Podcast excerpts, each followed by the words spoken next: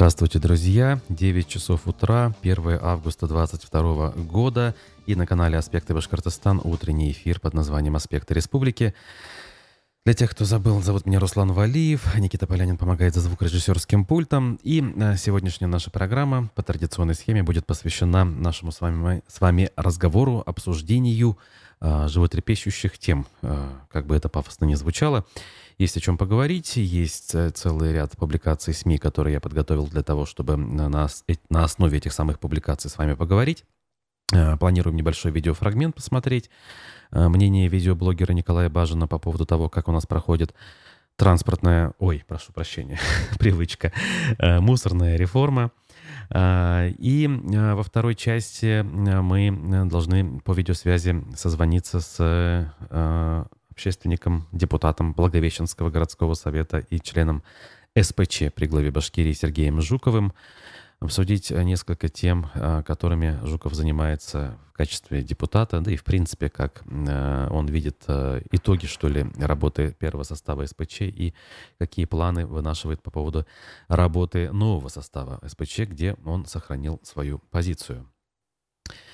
Вот э, такой у нас э, план. Для вас э, всегда у нас работают э, трансляции в YouTube, в Одноклассниках и во ВКонтакте. Также в э, стриминговом сервисе Twitch нас можно смотреть, если вдруг кому-то Эм, так удобно, предположим.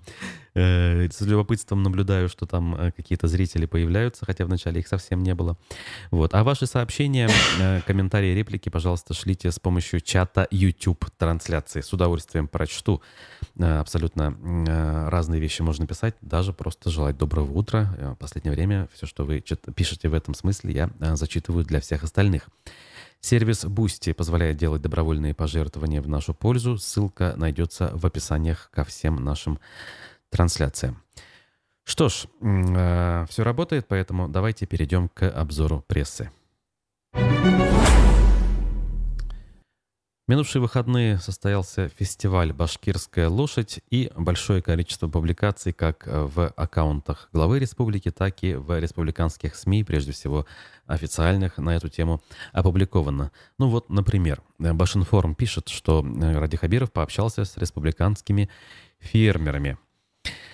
Значит, э, они представили на выставке продукцию пищевой и перерабатывающей промышленности, в том числе знаменитый башкирский мед и кумыс – Глава республики Ради Хабиров э, остановился у стенда семьи Умутбаевых из Баймакского района. Уже третий год молодая семья разводит лошадей башкирской породы и производит кумыс.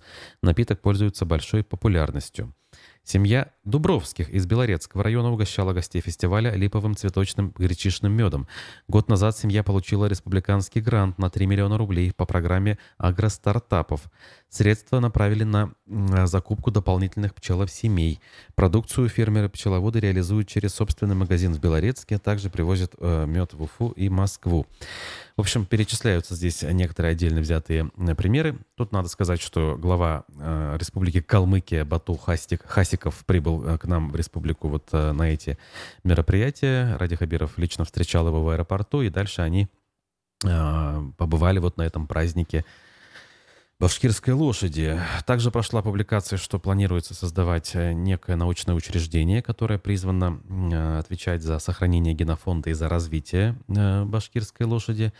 Хотя у меня, опять же, дежавю возникает в этой ситуации. Мне кажется, что я уже это где-то слышал. Как минимум в аграрном университете данным вопросом занимались на научной основе, скажем так, занимались. И что еще нужно для того, чтобы как бы продолжать заниматься этим вопросом? вопрос дополнительный, да, такая вот тавтология получается. Казалось бы, разводите дальше, да, и нет никаких проблем. Дополнительные вложения в некий институт нужны ли в данном вопросе? А, говорю я со всем уважением к башкирской лошади и к тем людям, э, которые занимаются разведением данной породы и тем более, э, в общем, обеспечивают и тем же кумусом, и мясной продукцией потребителей как в республике, так и за ее пределами. В общем, довольно-таки любопытно. Плюс сам этот праздник решили делать регулярно. В общем, довольно любопытно. Для меня, в общем-то, это что-то новое, как минимум. Поэтому можете почитать в тех СМИ, где вы это дело обнаружите. А мы двигаемся дальше. в некотором смысле в продолжении темы. РБК сообщает, что из Уфы могут запустить прямой рейс в Элисту, то есть в столицу Калмыкии. Идею прямого авиасообщения между городами поддержал глава Калмыкии Бату Хасиков. А, об этом, соответственно, на площадке фестиваля «Башкирская лошадь» сообщил глава Республики Ради Хабиров. Правительства Башкирии и Калмыкии подписали соглашение о сотрудничестве. По словам Хабирова, обе республики имеют потенциал для развития двустороннего туризма. Мы также будем работать над тем, чтобы организовать авиарейсы из Уфы в Элисту. Это сблизит наши народы. Для жителей Башкортостана мы откроем Калмыкию с ее интересной культурой, историей и национальным своеобразием, а для калмыков – нашу многогранную республику, сказал глава Башкирии. А, значит, эм, Бату Хасиков ответил, я многое знаю о тех преференциях, которые вы предоставляете предпринимателям. Здесь мы тоже готовы к обмену опытом. Видим, что Башкортостан активно развивается, поэтому будем взаимодействовать, сказал он. Любопытно, конечно, вот учитывая, что в Калмыкии во всей вместе взятой, включая столицу Элисту, живет не более 400 тысяч людей, и, в принципе, республика степная, ну, скажем так, откровенно, скажем так, с природными ландшафтами и объектами там, ну, не очень дела обстоят – да, есть столица, есть определенная самобытная культура, но учитывая все-таки а, малое количество жителей, мы понимаем, что и экономика не имеет больших масштабов по объективным причинам. Будут ли люди летать туда на постоянной основе? Я не знаю, ну раз в месяц может быть рейс, но это уже тогда как бы смешно говорить о том, что этот рейс становится регулярным. Посмотрим, запустят ли его вообще на самом деле, а если запустят, насколько долго он проживет. Я бы на этом месте, ну, точнее на их месте, задумался бы о том, чтобы все-таки пустить такие рейсы, которые еще Рустем Хамитов пускал по Башкирии, например, Уфа-Сибай, Уфа-Нефтекамск. Помнится, тогда э, Хамитов э, на первом э, пассажирском рейсе сам пролетел, остался очень доволен, писал в своем блоге об этом. Аэропорт тогда Сибайский более-менее в порядок привели, но надолго этого проекта не хватило. Хотя мог бы этот проект все-таки быть относительно востребованным, на мой все-таки субъективный взгляд. Продолжим. Продолжим э, по публикациям нашего с вами сайта аспектымедиа.ру. Э, Булат Юмадилов вернул себе пост президента адвокатской палаты Башкортостана. Не прошло и двух лет. А, как сообщает пресс-служба палаты, внеочередная конференция адвокатов избрала Юмадилова после того, как Артур Насыров, занимавший пост последние Э, два года подал в отставку. Сам Юмадилов возглавлял палату аж с 2009 по 2020 год, но перешел на должность вице-президента после открытия уголовного дела по факту злоупотребления полномочиями. По версии следствия, которое тогда вело уголовное дело, в период с 14 по 16 годы он заключил невыгодные для палаты договоры аренды офиса на улице Карла Маркса со своей тещей. Позже дело было закрыто. И, кстати, неоднократно оно там то возобновлялось, то прекращалось. Много на эту тему сказано, пересказано у нас э, в эфирах еще радиостанции «Эхо Москвы» в Уфе. И вот э, ситуация вернулась на круги своя. Значит, э, в палате, кстати говоря, пояснили, что от адвокатских образований республики на конференцию было делегировано 120 адвокатов, из которых приняли участие и проголосовали 114. За Булата Юмадилова проголосовали 110 делегатов, а за его оппонента Загира Бурангулова отдали голоса два делегата. Так, ну вот, Руслан Гельманов нам пишет, Хайрли традиционная, и вам того же я желаю. Ай, в общем, все стабильно в этом направлении, если мы говорим про адвокатуру.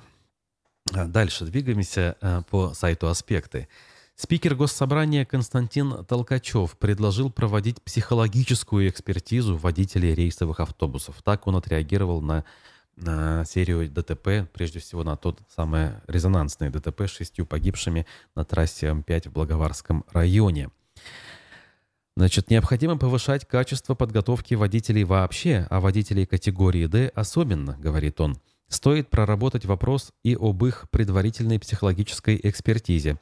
Водитель автобуса должен быть не только психически здоров, но и психологически устойчив, иметь хорошую скорость реакции.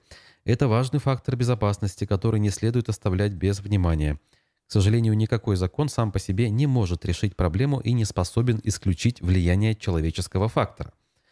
Право формирует лишь общий контур поведения участников дорожного движения, но гарантировать безопасность не может. Однако мы должны стремиться к тому, чтобы свести вероятность трагедии к минимуму, написал э, спикер Госсобрания в соцсетях. Между тем, ГИБДД ужесточает проверку автобусов. Инспекторы будут контролировать соблюдение положений к допуску транспортных средств, к эксплуатации, а также контролю за техническим состоянием автобусов и соблюдению строгих требований к режиму труда и отдыха водителей. Не останутся без внимания и нарушения таких требований, как перевозка пассажиров сверх количества, а, отметили в ГИБДД Башкирии.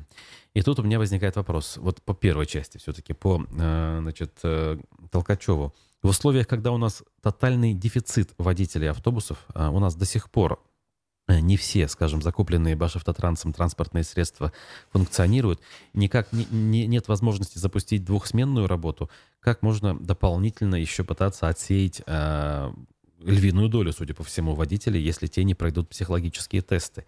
Нет, я согласен, что как бы люди должны быть адекватными и вменяемыми, но их не хватает, и, в общем-то, берут тех, кто, есть, кто элементарно под руку попадется и кто хотя бы э, сдал на категорию D, для того, чтобы иметь возможность сесть за руль автобуса. Как бы сомнительная, конечно, такая затея. В условиях конкуренции на рынке труда, наверное, данный вариант был бы абсолютно уместным и правильным даже, но не в наших реалиях. Ну и новость конца прошлой недели, нашумевшая, в общем, э, довольно-таки неожиданная даже. Кого-то она обрадовала, кого-то, в общем, рассмешила. А, тут реакции разные есть.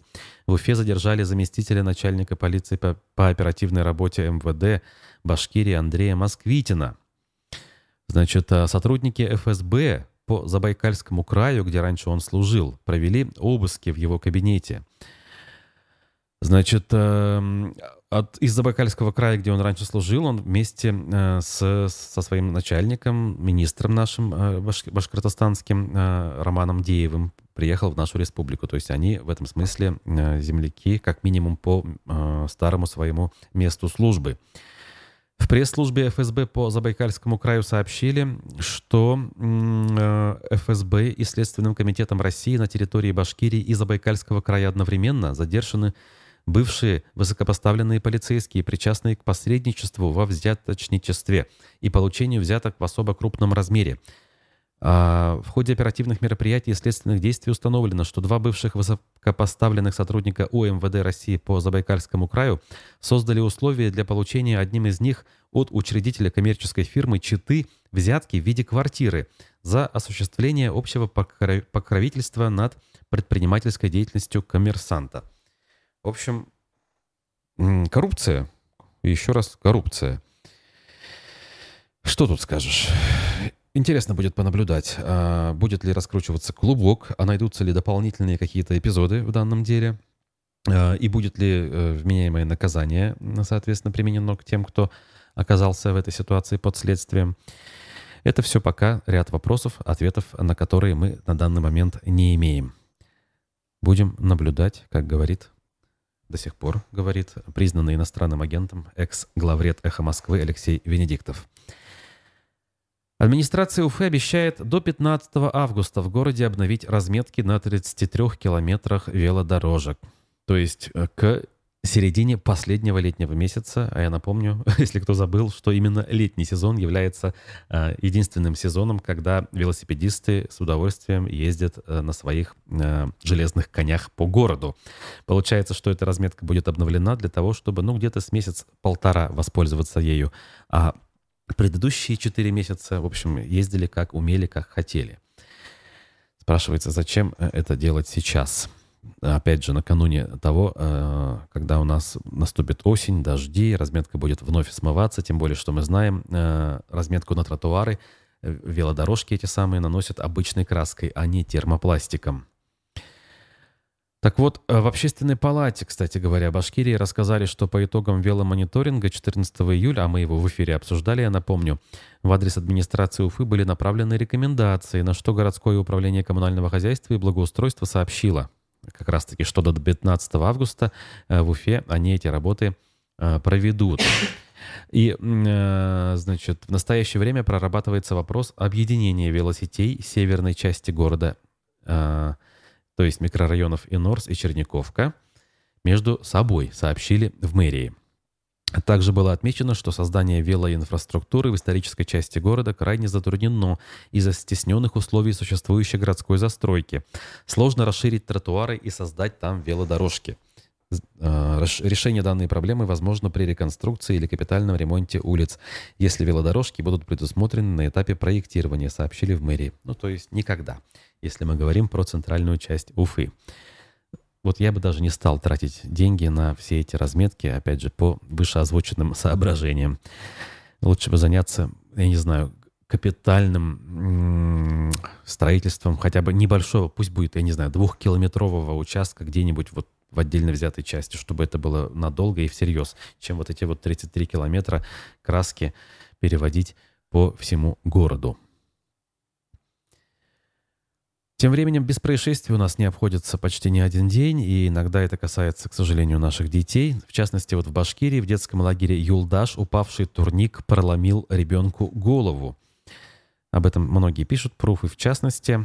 Несчастный случай произошел в детском лагере Юлдаш в Баймакском районе. На 15-летнего подростка, выполнявшего спортивные элементы, на детской площадке упала металлическая конструкция. Мальчик получил тяжелую травму головы и был госпитализирован в больницу. Э, как сообщает а, телеграм-канал Мэш Баташ, а, у ребенка раздроблена левая височная кость. Врачам пришлось ее удалить.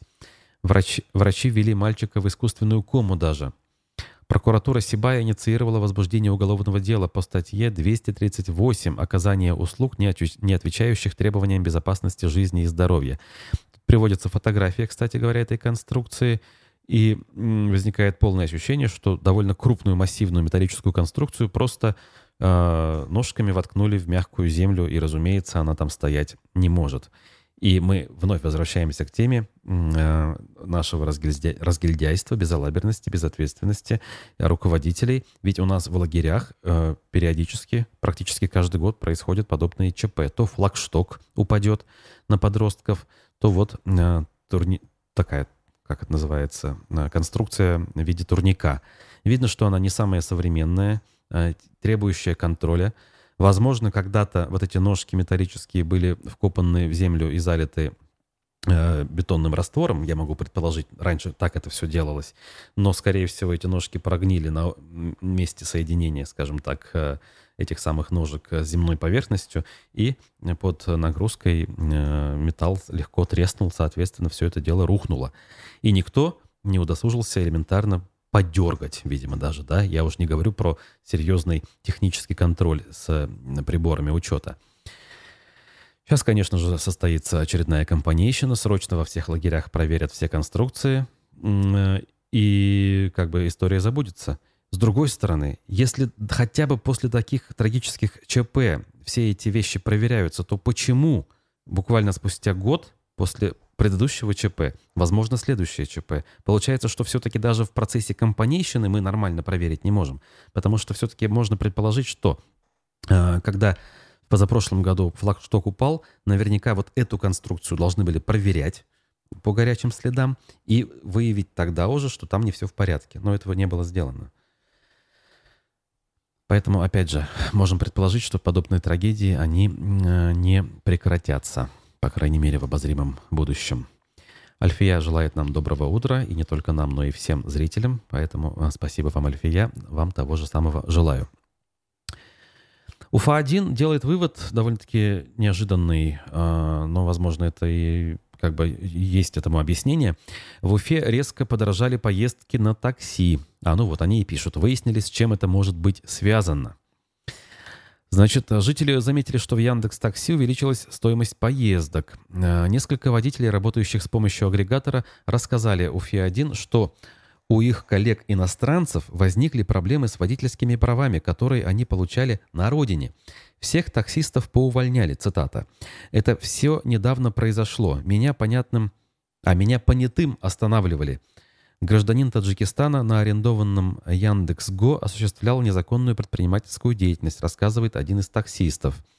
Водитель отмечает, что если у извозчика не российские права, то его машину сразу отправляют на штрафстоянку. В то же время наблюдалось повышение цен на проезд. Так, во всяком случае, сообщали пассажиры мобильных сервисов. Последние пару дней вижу, это очередная цитата, что поездки дороже обходятся. Если обычно цена на мой маршрут в это время составляла 200 рублей, от силы 300, то потом стало 500-600, рассказал один из участников рынка перевозок. УФА-1 попросил ГИБДД Башкирии прокомментировать данную ситуацию. Там сообщили, что ездить с иностранными водительскими удостоверениями в России могут только граждане стран, входящих в таможенный союз – Белоруссия, Казахстан, Армения и Киргизия. Все остальные должны переучиваться и получать российские удостоверения. То есть водители из Узбекистана либо Таджикистана в данный список не входят. Однако в ГИБДД затруднились сказать, сколько за последние две недели выявлено нарушителей таксистов, так как ежедневно сотрудники составляют порядка полутора тысяч протоколов. При этом автоинспекция отметила, что еженедельно проверяет частных извозчиков на дорогах вместе с Ространснадзором и таможенной службой. Вот такая вот история с такси. Вчера э, отмечала страна День военно-морского флота России, и телеграм-каналы распространили скриншот одной из э, районных наших газет э, «Бакалинские зори». Публикация до сих пор там есть, но э, вот не в том виде, в каком э, скриншот был распространен в интернете. Дело в том, что в публикации поздравлений присутствовала иллюстрация, а на иллюстрации был изображен крейсер «Москва», тот самый крейсер, который был флагманом Черноморского флота России и в ходе э, спецоперации затонул в э, акватории Севастополя. Судя по всему, вот эту вот э, оплошность так называемую заметили, и в результате данная публикация вот к данному часу имеется, но без какой бы то ни было иллюстрации. В этом смысле, конечно, хотелось бы пожелать коллегам быть повнимательнее, даже выбирая иллюстрацию. Потому что такой двоякий смысл э, возникает, когда в качестве поздравительной открытки используется вот такая вот э, фотография. Коммерсант сообщает, что в Башспирте может смениться гендиректор вновь. У нас совсем недавно он поменялся, я напомню.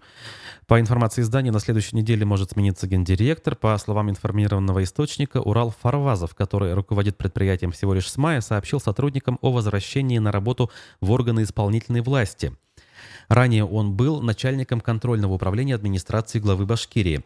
Новым гендиректором Башспирта, по словам собеседников, может стать креатура главы Минземимущества Республики Татья... Натальи Полянской, которая является членом Совета директоров компании.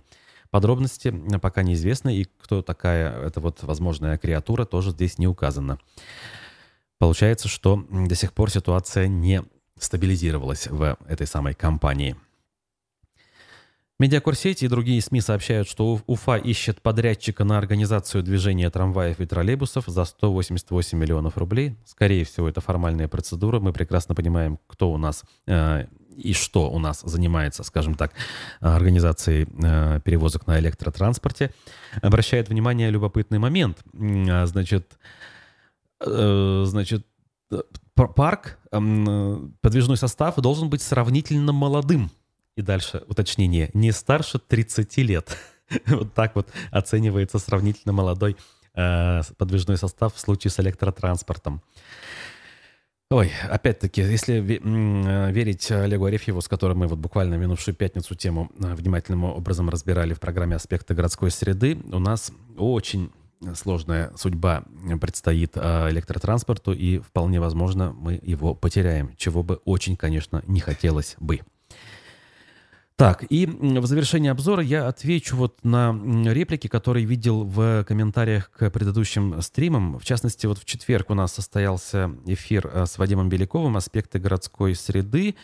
И мы там обсуждали бывшее членство в СПЧ Вадима Белякова и мое нынешнее там членство. И вот э, как бы люди потом задают вопрос, а что же я не рассказал-то, что оказывается я э, стал председателем комиссии э, в числе обязанностей которой будет и сфера ЖКХ. Ну так вот, я об этом, во-первых, не знал. А, комиссии на тот момент не были даже сформированы, я имею в виду в четверг, и уж тем более не были выбраны председатели. И в пятницу действительно комиссии сформировались.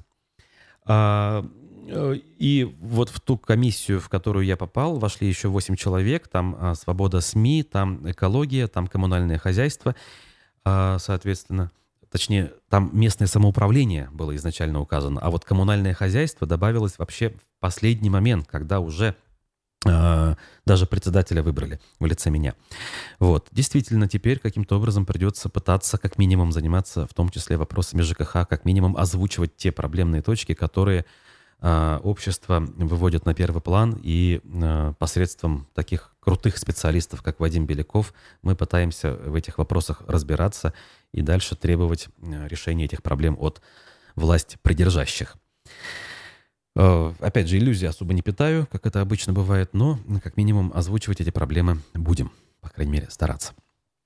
Что ж, друзья, э, давайте сейчас сделаем небольшую паузу, но я, это я сделаю паузу, а вы продолжайте смотреть, продолжайте комментировать. Э, наш партнер, видеоблогер Николай Бажин, в одном из своих роликов, которые размещены у нас на YouTube-канале, рассуждает на тему мусорной реформы, иллюстрирует вопросы, скажем так, к этой реформе на примере регионального оператора Дюртюли э, Мелиоводстрой, на который в последнее время ополчились республиканские власти. После мы вернемся, я надеюсь, с гостем, депутатом Благовещенского горсовета Сергеем Жуковым, поэтому далеко не уходите. Уже не в первый раз в Башкортостане идут мусорные войны. Мне, как человеку, наблюдающему за ними продолжительное время, хотелось бы вставить свои 5 копеек, ибо сказать есть что. Для жителей нашего региона эта самая мусорная реформа началась в 2019 году, и перед региональными операторами была поставлена четкая задача строительства полигонов ТКО и объектов по переработке отходов, и даже заводов. Отмечу, что за все эти три года я не слышал о введении каких-либо крупных объектов заводов и тем да. более уж о строительстве заводов по переработке ТКО. Я вижу тут причины две. Первое – это не любовь местных жителей к полигонам, как это было, к примеру, в Благовещенске. Ни одного килограмма уфимского мусора в Благовещенске не будет. У вас сейчас... У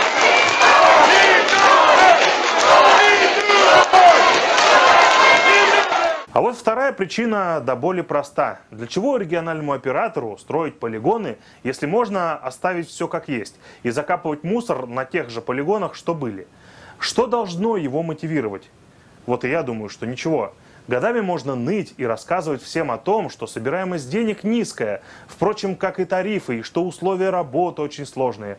Возможно, именно по этой причине некоторые регоператоры открывают не полигоны и заводы для сбора мусора, а кассы для сбора денег. Немного истории. В мае месяце будет открыт э, центр обслуживания клиентов в городе Дюртюли. Ориентировочно июль-август мы планируем открыться в городе Бирск. И э, где-то, наверное, сентябрь-октябрь это будет город э, Агидель. Э, дальнейшем мы планировали, пока еще не приняли точное решение по поводу открытия подобных центров обслуживания клиентов во всех районных центрах муниципальных образований. Кстати, в последнее время вокруг регионального оператора Дюртюли Мелиаводстрой сгустились тучи. В некоторых телеграм-каналах начали вещать о том, что его активно выдавливают с рынка чиновники и в качестве аргумента приводят вот эту самую запись. Сегодня уже новые этот, э, дельфины же убирают. Да, да, дельфины вопрос, конечно. Да, дельфины вопрос убирают. Они 16 районов там, да? Ну, у них, да, да, территория даже побольше, чем наша. Ну, там хочет э, наш депутат вроде взять. Ну, пока что думаю. Марш. А, Марш, да, Марш хочет вот эту тему зайти не знаю, ну пока вот на перед выборов Сидякин э, меня попросил, Александр Николаевич, там вы ну, могу говорить, да? Вы не срывайте там это, вам поручили же, да? Да, мы будем это, Кстати, автором этого видео являюсь я, а не представители телеграм-канала «Футляр для Курая». Оно было сделано еще в сентябре 2019 года в одном из форумов э, по ЖКХ. Эту запись я передал директору регионального оператора компании Дюртюли Мелиаводстрой Евгению Юдинцеву и договорился о том, что он не будет ее публиковать без моего согласия. Учитывая, что этот эксклюзив был опубликован не мной, то я полагаю, что Юдинцев ввязался в мусорную войну, и она сейчас как раз на пике своего развития. С момента этой записи э, прошло почти три года, и по своей логике ничего не мешало компании Дюртюли Мелиаводстрой понимая, что их могут э, прессовать со стороны чиновников, построить что-нибудь полезное. Ну, например, завод по переработке ТКО. Но чтобы отбить все эти нападки на себя, построили? Впрочем, это касается не только именно этого регионального оператора. Всего их четыре в Башкирии. Обещанных заводов как не было, так и нет. По личному опыту из истории мусорных войн я предположу, что они будут продолжаться. Но а мы с вами будем оставаться лишь только зрителями и э, созерцателями того, как все происходит. Однако мусорные заводы в ближайшие десятилетия у нас явно не появятся. Продолжаем нашу программу на канале «Аспекты Башкортостан». Зовут меня Руслан Валиев. Э, а вас я призываю, друзья, не только смотреть и писать комментарии, но и ставить лайки. Это очень здорово помогает продвижению. А, просмотрели вы фрагмент, э, даже нет, не фрагмент, а отдельно взятый как бы ролик, подготовленный Николаем Бажиным, где он рассуждает на тему мусорной реформы. На мой взгляд, э, довольно справедливые замечания он озвучивает по поводу того, что у нас происходит вокруг региональных операторов – Э, одного конкретного регионального оператора, э, Дюртюли Мелеводстрой, который является частью крупной федеральной структуры.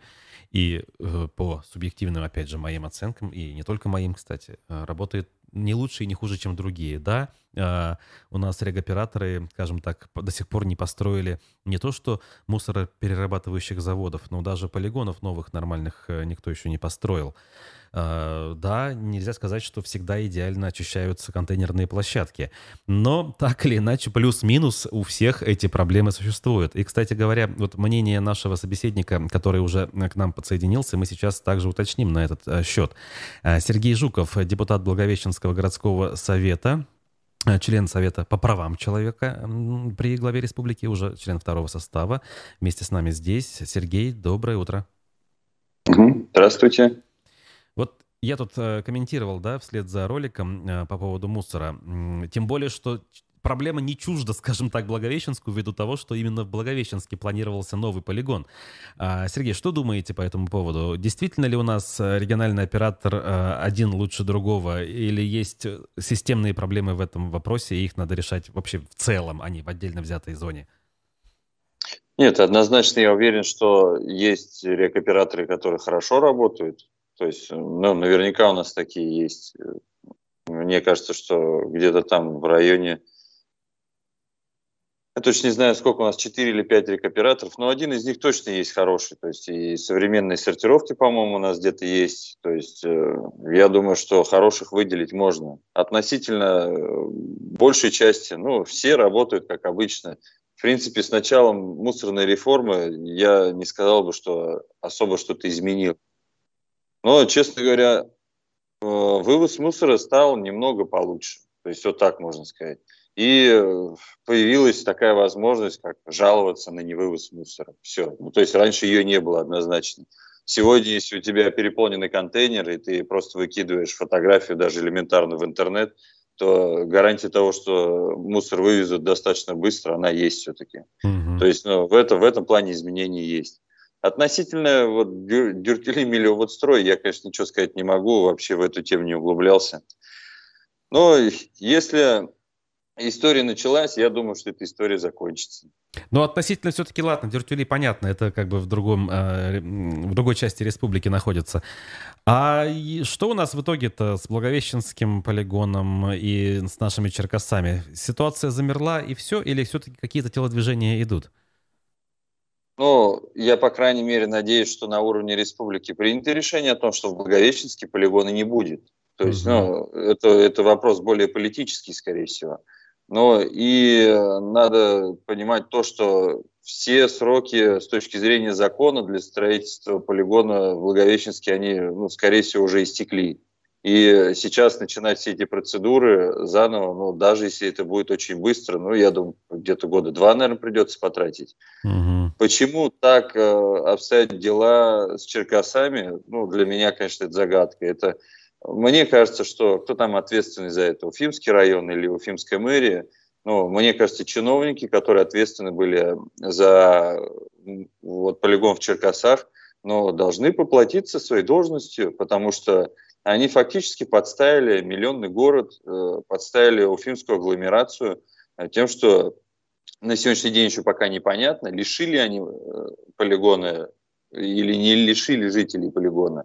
Но понятно, что про проблемы уже есть. То есть э, здесь надо принимать жесткие меры уже э, давно, года два, наверное, в республике не, не, не проходят этих громких отставок людей за чиновников, которые не выполняют свои прямые обязанности. Вот, вот этот момент, конечно, мне немного не нравится. С Черкасами примерно то же самое. То есть э, кто-то кто провалил этот проект по Черкасам. Может быть, даже умышленно его провалил. Э, в угоду кому-то другому. Вот, кстати, вы отмечаете, да, что у нас не бывает практически громких отставок, э, отставок нерадивых чиновников, которые не справляются с задачами. На этот счет некоторые наблюдатели, политологи, прежде всего, вот, которые к нам приходят в эфиры, говорят, что вот у нас есть э, ну, традиция, что ли, политическая, она на федеральном уровне еще сформирована, что как бы своих, грубо говоря, не бросают. Даже если кто-то уходит с какой-то работы, потому что не справляется, этот кто-то находит, э, ну, кавычках, разумеется, находят, ему находят на другую работу, э, такую же непыльную, скажем так, э, доходную и так далее. И вот этот вот э, принцип, скажем так, он соблюдается якобы у нас и в республике тоже. Э, согласны ли вы с такой оценкой, э, поскольку вы сами говорите, что у нас отставок-то особо нет, э, и что с этим делать? Я, конечно, не хотел бы говорить об этом, но Благовещенск это самая лучшая иллюстрация вот, э, вот этой картины, когда своих пристроим. Угу. Если посмотреть на состав нынешней команды Благовещенской, управленческой, да, так сказать, то дело в том, что здесь э, сплошные отставные лейтенанты. Ну, я не могу их назвать генералы, а вот отставные лейтенанты. То есть э, начать с самого начала. Да. Директор МБУ у нас это уволенный из Советского района. Директор водоканала – это уволенный из Уфимского водоканала. Э, зам главы по ЖКХ – это уволенный или самостоятельно, или просто ушедший со службы с Уфимской администрации. У нас даже глава администрации тот э, уволенный из корпорации развития. Э, там зам по социальным вопросам, там бывший директор Уфимской школы, тоже не совсем хорошо, насколько я знаю, ушедший ну, у нас вся команда из тех, кого пристроили. У нас даже зам по общим вопросам, бывший судья, там, бывший прокурор, который также э, ушел по определенным обстоятельствам. Все, вот, кто где-то не пригодился, они пригодились в Благовещенске. И у нас сформировалась команда вот такая, это, ну, то есть это, по крайней мере, как называется она в народе, там, сплошные гастарбайтеры и гастролеры. Так, так, так. Ну, это же получается плохо. Это же как бы не, не с лучшей стороны иллюстрирует кадровую политику в нашей республике. Я скажу, что нет, по, про кадровую политику в республике здесь не, как бы не совсем к месту говорить, потому что мне кажется, что все-таки глава, наверное, формирует эту команду. Я имею в виду глава районный. Ага. И а если говорить о том, хорошо ли, хорошо ли это плохо, ну, я скажу однозначно, что плохо. Я не вижу среди них ни одного человека, который сказал бы, я поеду в Благовещенск, я хочу, чтобы Благовещенск цвел, я хочу там проявить там свои э, показатели, э, компетенции, чтобы этому городу стало очень хорошо. Я вижу здесь людей, которые приехали, потому что они не пригодились где-то в Уфе, угу. что их не взяли в большую администрацию или ну, что-то вот такое. То есть пока, да, с этой точки зрения это очень плохо. А на ваш взгляд, есть ли альтернатива в Благовещенске конкретно у вас? То есть могли бы местные кадры полностью заменить вот этих вот варягов и прекрасно справиться с задачей, по вашему мнению? Ну, я думаю, что это будет, конечно, сложно, но это возможно. Конечно же, есть... Э, э, если посмотреть на Благовещенск, как произошла ротация кадров, которая здесь была, mm-hmm. если посмотреть, то происходили увольнения не по компетенциям. То есть э, сюда приходили люди не те, которые знают, а просто для того, чтобы занять управленческое место. Э, вот э, яркий, ярким примером является, например, директор водоканала. Был уволен директор водоканала, который, в принципе, отлично справлялся со своими обязанностями, обладал всеми необходимыми компетенциями, проработал там от слесаря до главного инженера и после стал директором этого водоканала. То есть человек полностью знает систему да, водоснабжения, там, водоотведения благовещенски. Его увольняют и присылают Уфимского. На сегодняшний день, если взять по водоканалу, э, на сегодняшний день э, рабочие сотрудники вот этого предприятия муниципального говорят о том, что они, директор даже не уходит на оперативки, сидит в кабинете. Мы, говорит, его не видим. А, с сегодняшнего дня мы, говорит, начинаем работать там в 9, в 9.20 нас там, говорит, распределяет. при предыдущем директоре, говорит, мы, говорит, 8 уже, говорит, были на объектах. Э, начались там проблемы с удержанием персонала, выплаты, проблемы с, выплат, с выплатами заработной платы, то есть с их начислением, да, уже сам коллектив отторгает нового, ну, нового директора. Ну и на сегодняшний день, вот если я не ошибусь, пока как бы не забежать вперед, но уже в отношении него возбуждено уголовное дело. То есть э, вот, пожалуйста, плоды. А известно ли вам, э, как принимаются решения о назначении, например, руководителя водоканала? Это все-таки решение, как вы говорите, на уровне главы района? Или, может быть, кто-то лоббирует из более высоких кабинетов человека, чтобы пристроили, чтобы он не остался неудел, скажем так? Я не исключаю, что его могли спустить. То есть э, и не только его, но и остальных. Но mm-hmm. если глава района готов работать с таким человеком, э, то это его человек, даже если это ему спустили. Какой бы он ни был плохой, если глава района с ним работает или продолжает работать, ну, значит, они два сапога пары, как говорится. Угу. Так, ваш, вы известны общественности как э, активный, скажем так, депутат горсовета, который э, наводит там некую суматоху, а, значит, э, пытается видеосъемку вести, в итоге нарывается на то, что запрещать пытаются, суды идут. И, в общем, вот это вот как бы ну, громкая часть, скажем, этой деятельности, она была на слуху как минимум в прошлом году. Хотел бы уточнить, на сегодняшний день э, как-то удалось наладить, что ли, взаимодействие с коллегами по горсовету и работать сообща? Или все-таки вы там остаетесь, как бы, ну, скажем, сам по себе, а все остальные сами по себе, и они на вас смотрят как-то косо? Или все-таки уже что-то изменилось? Нет, может быть, смотрят косо, но это, да. Дело в том, то, что работу, условно говоря, наладить удалось. То есть все поправилось. Э, на сегодняшний день у нас проходит достаточно спокойно заседания совета. Но и снимать я, можно их, я да? Ну, и теоретически снимать можно, да. То есть дело в том, что я же все-таки суд выиграл, то есть как спорить? Это уже будет глупо, если, допустим, я достану камеру и мне опять будут запрещать. Дело в том, что ну, у нас закон не, не может, э, закон такой, что невозможно запретить видеосъемку, тем более на заседании совета. И э, я просто знаю, да, ситуация изменилась, но я знаю почему. Я знаю, потому что это все благодаря силам свыше, как говорится. То есть э, вопрос был просто урегулирован, э, как в принципе и должно происходить, я считаю. И на сегодняшний день заседание у нас проходит нормально. Э, у нас и вернулся телеканал местный, которому также запрещали снимать. И, между прочим, он тоже выиграл суд. И э, более того, не знаю, как бы сказать, на сегодняшний день принято решение или нет, но они уже даже подали иск о возмещении ущербов на их защиту, там около 70 тысяч, то есть, э, и я думаю, что и, это, и этот момент они выиграют. То есть, ну просто вот э, поднялся такой скандал, вышел на уровне республики, опозорили просто городской совет своими действиями, сначала запретом мне, потом запретом этого телеканала, все суды проиграли, сейчас еще и заплатят за эти деньги. Ну, не знаю, для чего вообще это надо было. Mm-hmm. И понятно было, что это, это политика, э, это политика не городского совета. Это политика, которая диктовалась им сверху.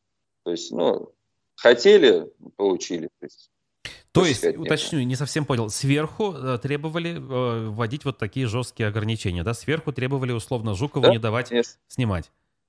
Так? Да, да, и сверху, то есть, ну, я уточню, что это на уровне района. То есть, э, ага.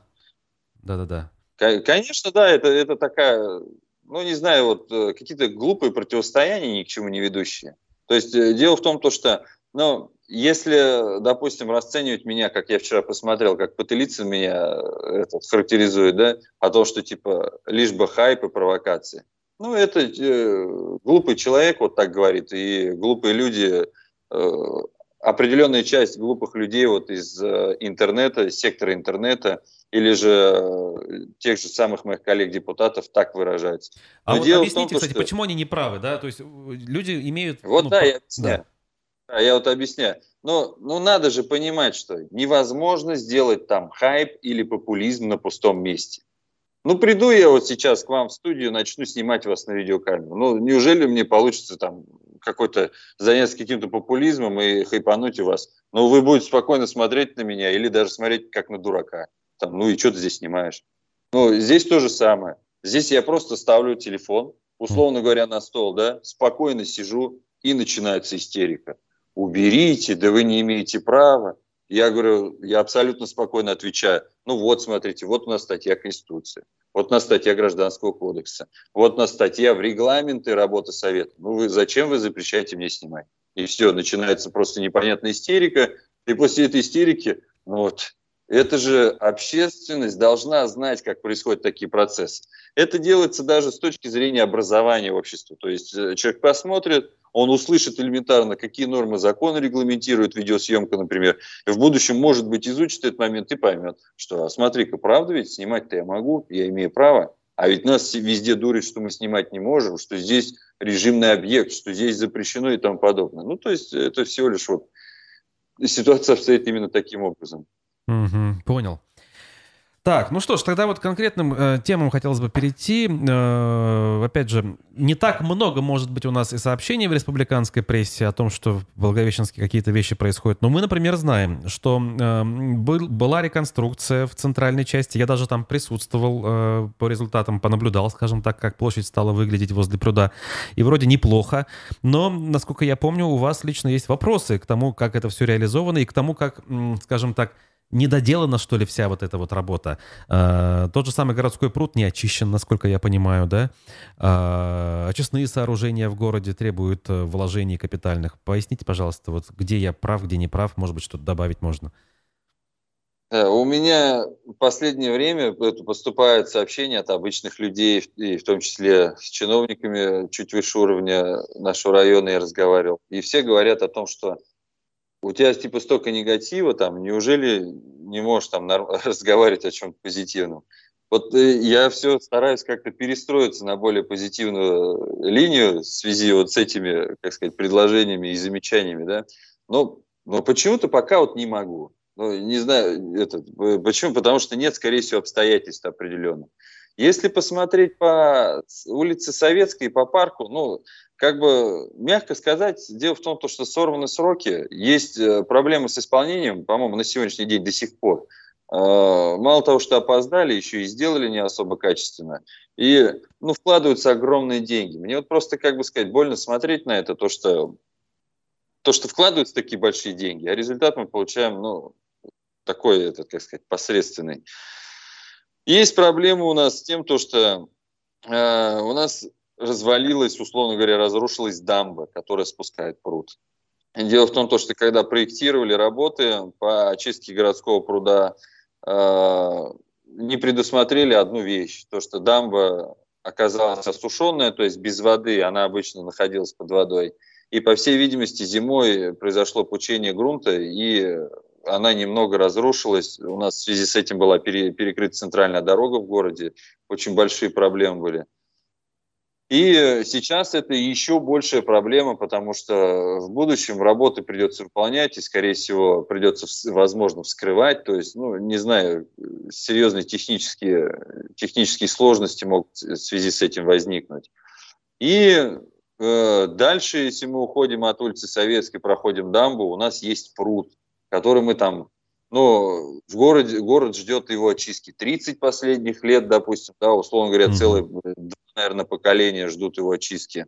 И мы занимались этим вопросом, ну, 5 лет, может быть, ждали, чтобы его вообще включили и начали чистить.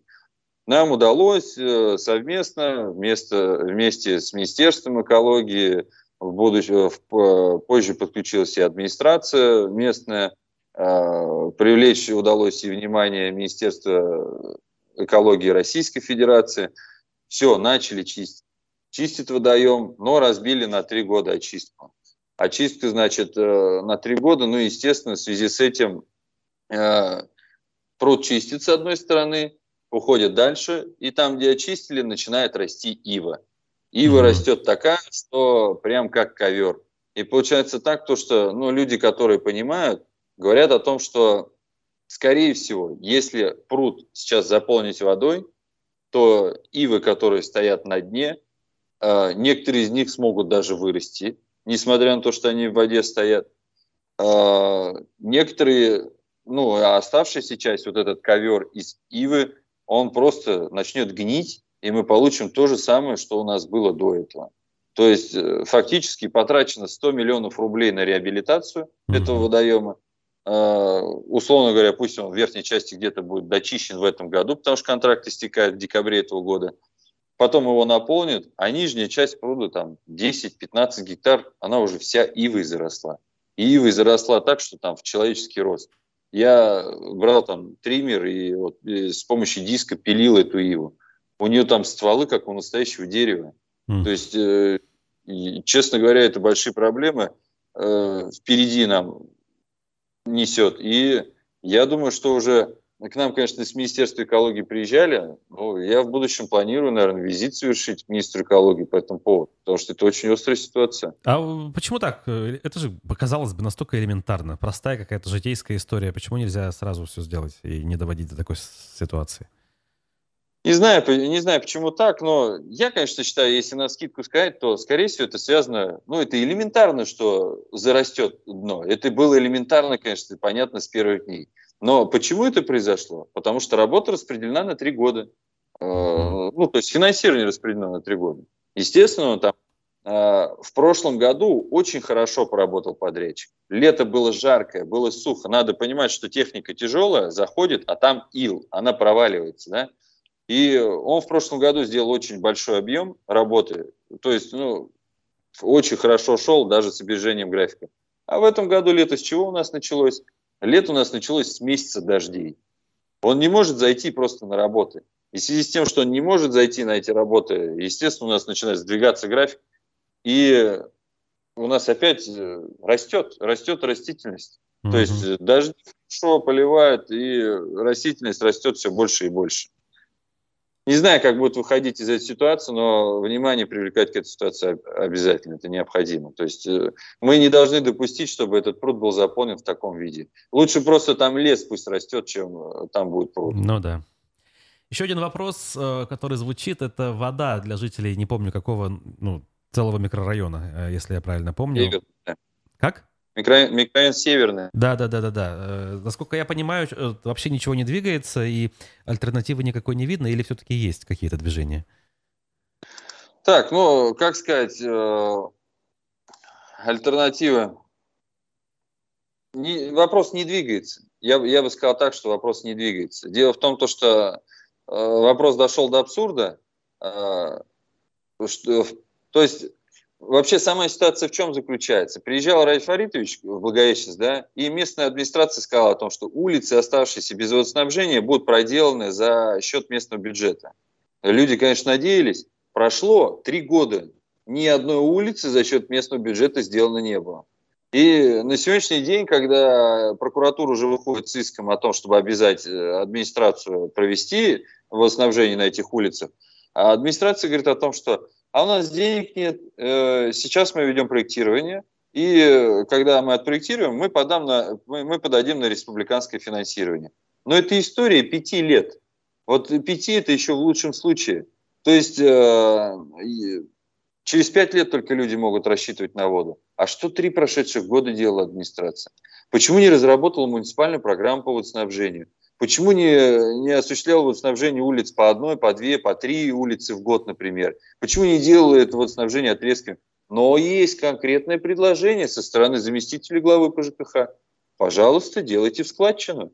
То есть предлагается 200-300 метров трубы. Э, один метр трубы стоит 2200, 2200 рублей. Это то есть за 500, за 800 тысяч рублей. Жителям предлагается проводить воду за, за свой счет путем складчины со всех домов и, естественно, делить на всех пополам. Но улицы, многие уже имеют скважины, э, Многие люди просто отказываются, потому что это неподъемно для них деньги, по 120 тысяч рублей за подключение воды. И ну, на сегодняшний день мы просто три года потеряли фактически. И еще пять лет у нас впереди. Это условно. Я думаю, что условно. А может, и... у них правда денег нет? Ну, как бы, обычно же так объясняется. Да? То есть, э, одно дело объяснять да, главе республики. да. Я согласен, да, может быть, у них денег нету. Ну, давайте посмотрим на другое. 300 метров трубы по Комарова 25, улица у нас есть такая. 300 метров трубы меняют за 5 миллионов рублей путем горизонтального бурения на открытой местности.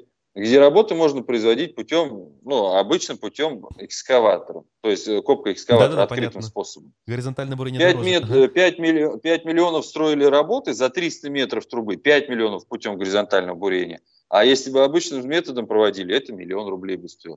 4 миллиона рублей были просто закопаны в способ. За 4 миллиона рублей, если мы посчитаем по, 2, по 2 тысячи рублей за метр, да, сколько можно проложить трубы? Я думаю, что большую часть оставшихся без водоснабжения улиц нам бы удалось покрыть. Только Да. вот этими 4 миллионами рублей. Говорит ли это о том, что есть некая материальная заинтересованность у определенных структур для того, чтобы освоить бюджет, ну, грубо говоря, попилить его? Это мое мнение, да, субъективное, но я убежден, что это именно так. Потому Мгм. что здесь путем выбора э, способа э, произведения ремонта э, было, произошло удорожание ну, в 4 раза, да, в 4-5 раз. Просто на выполнение работ. Понял. Знаете, время бежит. У нас еще была тема важная. Проблемы с выделением э, дорожного фонда. Вот э, что это за вопрос? Э, Вы тоже регулярно жалуетесь, что там и сям с ремонтом проблемы, или дорог вообще нет? А да, я, я не понимаю, что происходит. У нас уже лето подходит к концу, и я так понимаю, что у нас субсидии с Минтранса не, не, не были получены в район. То есть, если я ругался раньше на местных чиновников и на организации по благоустройству, почему вы не работаете, да? То есть сегодня-то я как бы углубился в этот вопрос, и я понимаю, что это э, проблемы идут с Минтранса. До сих пор не спустили субсидии, но нет субсидий, нет работ. Все, здесь абсолютно все просто. Нам необходимо закупать щебень, нам необходимо закупать ПГС, а оттуда субсидии не спустили, то есть, соответственно, денег нету и не на что покупать. И сейчас мы вот эти жаркие дни, сухую погоду благоприятную для, для строительных вот этих работ, да, сейчас мы просто ее теряем, э, вот это время. Дело в том, что не знаю, не знаю, с чем связано, но там, по-моему, какие-то проблемы в Минтрансе. И почему-то деньги в дорожные фонды не переводят. И э, по- получается так, что мы не можем вести работу. Все, вот у нас и так мало, да, там маленький объем э, дорог, на, которые в этом году на отсыпку. То есть нам бы сейчас пройти вот эти процедуры торгов, э, получить определенную экономию и запланировать уже дальнейшее, что надо делать. А мы даже просто к торгам не можем приступить. Мы не можем приступить к первой стадии. Это что мы потом? В октябре будем отсыпать дороги оставшиеся? Или в ноябре, как обычно? Ну да, мы отсыпаем так. У нас есть э, опыт э, прошлых лет. Мы отсыпаем, она красивая, в снегу лежит, то есть э, выглядит вообще как отличная. Но потом-то наступает весна. Весной мы смотрим, что под этим щебнем начинает снег таять, ямки образуются, ездить потом невозможно. Ну, не знаю, куда идем, с чем это связано. И, конечно, с- этот момент хотелось бы как-то ускорить. Если у вас есть возможность, ну, пригласите к себе либо за- заместителя министра транспорта, может быть, министра. Этот вопрос стоило бы обсудить. Может быть, у них какие-то другие планы, может, они осенью планируют дороги отсыпать, там, я не знаю, и субсидии выделять. Мгм. Да, неплохо бы давно с министром не общались э, по транспортным вопросам, да и по ЖКХ, кстати, тоже. Что ж, э, понятно, что проблем много, будем их обсуждать и дальше, а пока наше время истекает, я благодарю нашего собеседника, депутата Благовещенского городского совета, члена СПЧ при главе Башкирии Сергея Жукова. Сергей, хорошего вам дня. И, а, Спасибо, Иван. и а, нашим зрителям я скажу, что а, также благодарю их и э, призываю читать э, новости в оперативном формате на нашем телеграм-канале «Аспекты Башкортостан». Не забывайте про сайт аспектымедиа.ру и тогда вы будете в курсе всех событий. Ну, всех не всех, но наиболее важных, на наш взгляд, как минимум. Поэтому э, до новых встреч в наших эфирах, в наших стримах. Э, Хорошего дня, хорошей трудовой недели.